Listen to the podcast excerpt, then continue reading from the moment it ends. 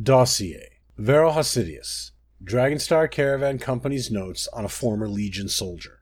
Report concerning the Imperial, Varo Hosidias, included below. He moves around an awful lot for an older fellow. Those blackguards better pay up soon.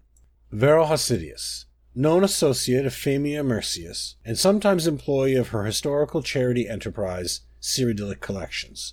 Often seen in the company of the Khajiit Zadaza. Local inquiries indicate he served with distinction in the Imperial Legion before immigrating to Blackmarsh.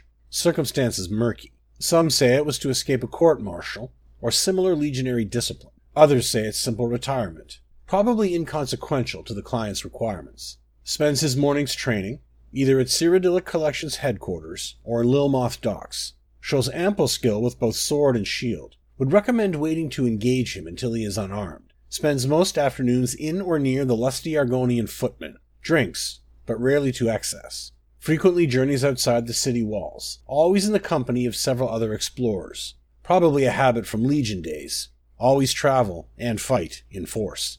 Recommended abduction method. Lace his drinks with something. Taking Famia Mercius first might drive him to less cautious behaviors. Open conflict in town should be avoided. He has too many friends here.